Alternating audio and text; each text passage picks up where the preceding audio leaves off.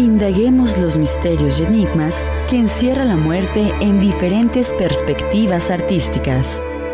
Sean bienvenidos al Museo Nacional de la Muerte. Museo Nacional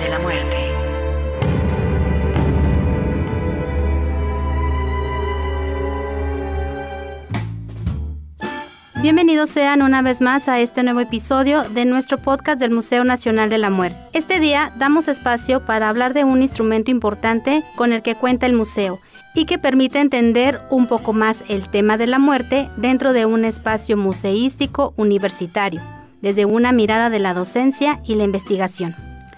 Específicamente nos referimos al libro de la muerte, mirada desde un museo universitario. En una primera parte de una entrevista contaremos con la presencia de nuestra invitada, la doctora Marcela López Arellano, que tuvo a bien coordinar este maravilloso libro. Les habla Alondra Castañeda y como siempre es un gusto estarlos acompañando. Comenzamos. ¿Quién de ustedes no ha tenido en sus manos un tesoro invaluable y lleno de conocimiento? Yo creo que todos, desde los más pequeños hasta los adultos. Nos referimos a los libros. Como diría Neil Gaiman, un libro es un sueño que usted tiene en sus manos. Los libros sirven para aprender, para conocer, para imaginar y viajar a un lugar o tiempo determinado. También pueden enseñar de manera divertida y amena. Pueden ayudarnos a entender cosas que quizás no comprendemos o simplemente pueden entretenernos con sus ilustraciones o fotos que nos pueden llenar de diversas emociones. Producir un libro que abarque los contenidos que son del gusto del público es una gran, gran labor de quienes lo producen. Esos libros que cuentan una historia, que saben despertar el entusiasmo, la curiosidad, ese tema que atrapa y conmueve por completo al lector e, e incluso logra esa sensación de no querer terminarlo, se podría decir que es un libro productivo. El libro de la muerte, mirada desde un museo universitario, es un libro que desde su título cautiva, por el hecho de hacer mención de la muerte, un referente atractivo que caracteriza tanto al museo como a nuestra cultura mexicana. Precisamente como lo menciona el libro, su objetivo es acercar a los lectores a distintas miradas sobre el tema de la muerte y además llevarlos en un recorrido por atractivas imágenes de las piezas que el museo tiene en exhibición. Para conocer más a fondo de los temas, autores y proceso que encierra el libro, damos la bienvenida a nuestra invitada, la doctora Marcela López Arellano. Buenas tardes, doctora. Bienvenida a nuestro podcast del museo. Hola, Alondra. Me da mucho gusto saludarte. Gracias por la invitación. Doctora, Platíquenos un poquito de cómo surge eh, la idea del proyecto de realizar el libro de la muerte. Pues fíjate que fue en 2017. Mm, yo ya no, no, estaba en el museo, estuve eh, tres años estuve en difusión cultural y, y, me tocó coordinar las actividades del museo eh, junto con todo el equipo del que tú formas parte, ¿no? del que sigues formando parte. Y mm, lo que mm, implementamos en esos tres años en los que estuve en el museo fue una especie como de curso en el que distintos estudiosos académicos de la universidad nos compartieran sus estudios acerca de la muerte, te acordarás tú. Eh, cada jueves teníamos una reunión en donde eh, venía, alguien que nos contaba sobre eh, el, niño, ¿cómo, se llama la figura esta que tiene en el museo? El niño Pío Mártir. El niño Pío Mártir que está en San Diego, que, estaba, que estuvo en San Diego. Em, y la verdad, eh, creo que todos como equipo del museo nos quedamos fascinados con todas las aportaciones de los, de los profesores. Y mm, además de que eh, los museos universitarios, uno de sus grandes valores es todo lo que pueden enriquecerse con los estudios académicos de la universidad, de los profesores, de los investigadores que, dedican tantos años a, buscar ciertos temas. Entonces en el 2017 mm, se propuso la, pues, la, creación de un libro precisamente sobre el Museo de la Muerte, pero mm, la idea no era que fuera sobre el contenido del Museo de la Muerte en específico, que no fuera una guía de museo, sino que fuera un libro en el que se pudieran mostrar las imágenes de las obras que contiene el museo, pero enriquecerlo precisamente con los trabajos de todos estos profesores y profesoras que nos habían dado los cursos. Eh, entonces me invitaron a coordinar este libro, pues ahí en difusión y vinculación, y lo primero que propuse fue pues invitar a los, a los que habían sido nuestros maestros, y inmediatamente todos decidieron participar. Fue, bueno, a mí me parece que fue un proceso muy lindo em, porque em, cada uno de ellos, conociendo el museo y habiendo estado cerca del equipo del museo, em, captaron perfecto de qué se trataba y, nos mandaron su texto. pero eh, además de eso, otra de las preguntas que nos hacíamos para, para armar este libro era, y vamos a meter algo sobre la historia del museo, pues era necesario si estábamos hablando del museo de la universidad. Entonces también me di yo a la tarea pues, de buscar los elementos de la historia del museo, eh, también entrevistando distintas personas. Y una parte muy interesante fue que para poder tomar fotografías profesionales de, de todo lo que mm, tiene el museo, pues había que buscar un fotógrafo, eh, pues precisamente un fotógrafo profesional y que personal del museo pudiera apoyarlo, sacando todas las figuras de las estanterías, de, todas las, eh, ¿cómo se llaman estos? Eh, vitrinas. Las vitrinas, mira nada más, hasta eso se me olvida. De todas las vitrinas en donde estaban pues las figuras pequeñitas, las miniaturas, las miniaturas o las figuras delicadísimas que hay que tocar con muchísimo cuidado, saber manejar, ¿verdad? Todo, todo, todo las, eh, eh, la gran riqueza, el acervo que tiene el museo. Y ese fue un proceso eh, pues muy cuidadoso en el que nos apoyó la licenciada Carolina Esquivel, ella como parte del equipo del museo.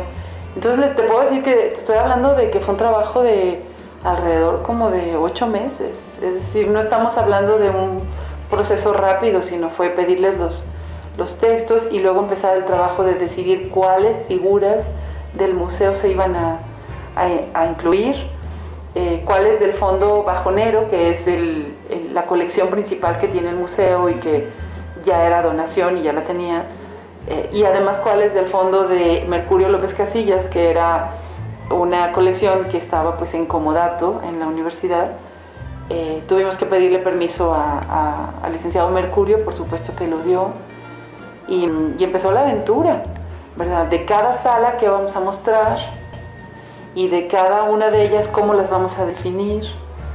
Eh, se van a describir con la técnica, se van a describir con a cuál colección pertenece. Todo fue un proceso de eh, acercarnos a muchos otros libros de museos, saber cómo los tenían armados y además el director de difusión y vinculación de ese momento, eh, el doctor Trino, Marín, eh, pues él por su parte lo que se dedicó fue a buscar el presupuesto, que también a la hora de los libros es un problemón, ¿verdad? Si no tienes el dinero, ¿cómo publicas un libro?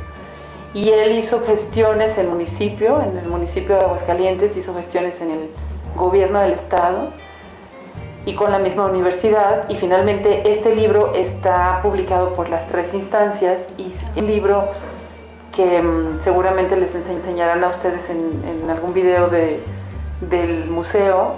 Es un libro de pasta gruesa, pasta dura, em, con una, es un formato como de 30 por 30 por 28, es un, eso es un formato grande o 30 por 35 yo creo, eh, con unas fotografías a color que solamente se podía lograr pues justamente buscando los presupuestos de otras instancias, pero a la hora que empiezas a ver el libro te das cuenta que aunque no es una guía del museo, sí es, una, es un gancho súper atractivo para querer ir al museo, porque los textos que mm, que contienen estos libros empiezan desde, por supuesto lo, lo, presenta el rector, ¿verdad? El doctor Javier Avelar, eh, y tiene una introducción en la que hablamos pues de la historia del, museo, pero por ejemplo la doctora Luisa Fernanda Rico Manzar, que ella es directora del Comité de Museos de la UNAM, ella habla de la importancia de que las universidades recuperen sus acervos y, le den un espacio museístico de calidad. Y habla de cómo se, en muchos lugares cada área tenía sus cosas, en los, anatomía y tal, y nos va llevando a por qué son importantes los, museos de las universidades. ¿no? Luego está el mismo, el maestro Octavio Bajonero, que desafortunadamente murió hace muy poco. Él, fue, él es un artista valiosísimo grabado en México. Él, él escribió, precisamente él había donado la, toda su colección sobre la muerte, la había donado al museo 10 años antes, en el 2007. Se estaban cumpliendo 10 años del museo. Eh, y él escribe un texto sobre por qué donó estos, toda, toda su colección y por qué se sintió atraído hacia la Universidad Autónoma. Luego el mismo Mercurio López Casillas, que él es un coleccionista, ¿verdad? Así eh, impresionante, apasionado de todo lo que tiene que ver, por ejemplo, con Posada, con los grabados de la muerte, con las figuras de la muerte de tiempos antiguos él también nos escribe un texto, nos escribió un texto en el, en el, eh, eh, para el libro en donde habla de cómo las universidades son también estos lugares importantísimos para guardar una colección, en el caso de él, en Comodato. ¿no?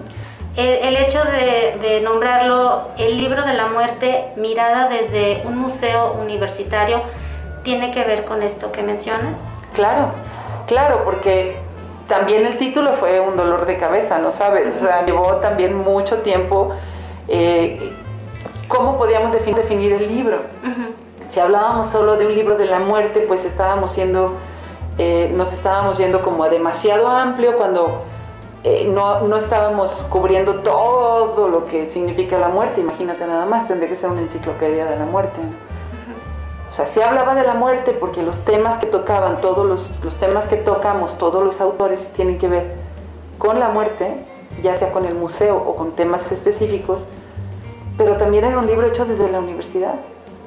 O sea, no era, no era un libro hecho desde afuera y además era un libro con la base, con la, ahora sí que haciendo tierra en lo que es el Museo Nacional de la Muerte, porque todas las imágenes, todas son de la obra que está en el museo tanto de la obra de arte, de la obra plástica, ¿verdad? De, tanto de la colección Bajonero, de la colección de Mercurio y de, por ejemplo, de la colección de, de, vasijas, de vasijas eh, prehispánicas que tiene la Universidad Autónoma de Aguascalientes, eh, resguardadas también por el INA.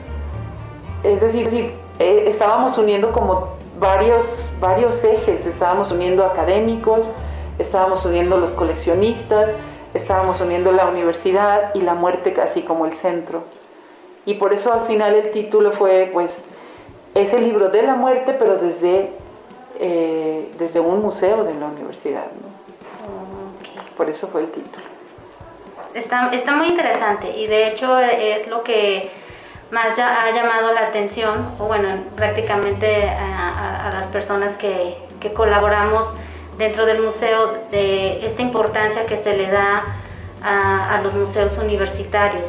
Y, hablar del libro, pues era precisamente eh, darle esta cavidad al museo, en donde varios especialistas este, apoyaban esta, pues estas ideas, estos escritos que ellos mismos plantean sobre, sobre la muerte en diferentes aspectos, eh, prehispánico, colonial, contemporáneo, etcétera.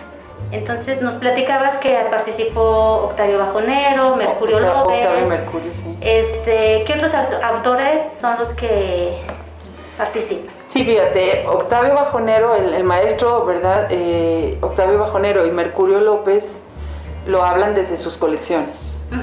Y esa es una mirada específica desde ese lado, ¿no? Luisa Rico, la, doctora Luisa Rico, la que te digo de la UNAM, ella lo habla desde los museos universitarios y todos los años que haya dedicado a dar difusión a los museos universitarios, ¿no? Entonces son, es una mirada específica. Pero luego, em, los, los, académicos de aquí, de Aguascalientes, por ejemplo, la, la, maestra Ana María Pels Marín, ella es arqueóloga, ella trabaja en el INA, en el Centro INA Aguascalientes, y ella fue parte del grupo que que trabajamos durante como dos años, ¿verdad?, en toda la curaduría de la renovación del museo en 2014. Em, la maestra Ana, Ana María Pels, que tú te acordarás muy bien, pues fue la que nos mm, armó el proyecto de lo que sería el inframundo, que es este espacio del museo, ¿verdad? En donde están planteadas los enterramientos prehispánicos, como ella se los ha encontrado en la zona occidente del país, que es esta zona de Aguascalientes, hacia Zacatecas, hacia Jalisco, y ella participa con un texto, precisamente contando cómo son estos enterramientos en esta zona del país.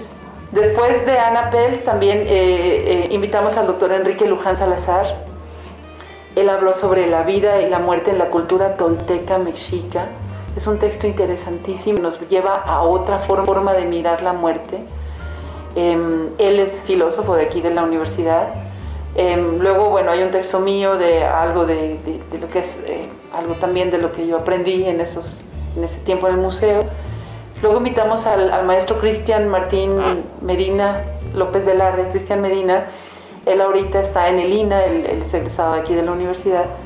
Em, pero sus estudios sobre los rituales funerarios del siglo XIX son maravillosos, porque nos imaginamos que todo es como es ahora y él nos lleva a ese tiempo donde las personas caminaban detrás del féretro con una campana, y llegaban y cómo caminaban, dónde caminaban los deudos, dónde caminaba el sacerdote, en el Aguascalientes del siglo XIX. Es, es un texto súper bonito. Eh, luego invitamos al doctor Luciano Ramírez Hurtado, que nos dio varias sesiones en el museo, por cierto, súper divertidas, porque luego lo hace de una forma muy amena, sobre el taller de, de gráfica popular porque mm, ese taller de gráfica popular que se fundó en los años 30 en México, imitando el trabajo de Posada, se convirtió en un importantísimo espacio de difusión para muchos grabadores, que luego fueron importantísimos artistas en México, pero el maestro Bajonero en su colección tenía una gran cantidad de grabados del taller de otros, de otros artistas y en el museo hay una pequeña sala dedicada al taller entonces el, doctor Luciano nos habla del taller de gráfica popular. Em, el doctor Alfonso Pérez Romo, que también nos dio nuestra sesión sobre la muerte desde cómo lo veían los frailes que, que llegaron a la conquista en, México. Em, el maestro Vicente Agustín Esparza, también de Lina, también egresado de la universidad, nos habló sobre la celebración del primero de noviembre, del Día de Muertos en Aguascalientes desde el siglo XIX. El, doctor Gabriel Medrano de Luna, que está ahora en la Universidad de Guanajuato, nos habló de los, de los dulces, sobre la muerte. Eh, la doctora María Eugenia Patiño sobre el culto a la Santa Muerte, desde una mirada antropológica, súper interesante, muy cuidadosa, muy, nos lleva a cómo, cómo nacen estos cultos y cómo la gente los sigue, ¿verdad? Sí. Y luego desde el arte la doctora Raquel Mercado Salas también nos habló sobre la colección de, la muerte en, el museo. Entonces lo que estamos viendo es que todos estos autores lo que hicieron fue compartirnos sus, sus grandes, este, sus grandes mm, estudios eh, sobre la muerte para hacer un libro. Ah, la fotografía de Andrés García, que es una fotografía, te digo, un fotógrafo profesional de primer nivel es una fotografía preciosa. O sea, si a alguien no le interesa leer los textos, con que se vaya la fotografía de todas estas obras maravillosas que tiene el museo, de verdad lo disfrutará muchísimo. Bien, ya hemos escuchado una parte de esta interesante entrevista. Te invito a que nos escuches en el próximo episodio. Como ya hemos escuchado, el libro de la muerte encierra una parte importante de la colección que tenemos en nuestro museo universitario, además de 13 escritos de profesionales en el tema, por lo que te invito a que lo conozcas. El libro está disponible en la librería de la universidad que se encuentra en la infoteca en un horario de 10 de la mañana a 5 de la tarde. Antes de despedirnos el día de hoy, te sigo invitando a que nos sigas en nuestras redes sociales, Facebook, Instagram y YouTube como Museo Nacional de la Muerte. Síguenos, danos un me gusta y déjanos un comentario. Para nosotros es importante estar en contacto con ustedes. Nos escuchamos en el próximo episodio. Indaguemos los misterios y enigmas que encierra la muerte en diferentes perspectivas artísticas. Nos escuchamos en el próximo capítulo del Museo Nacional de la Muerte.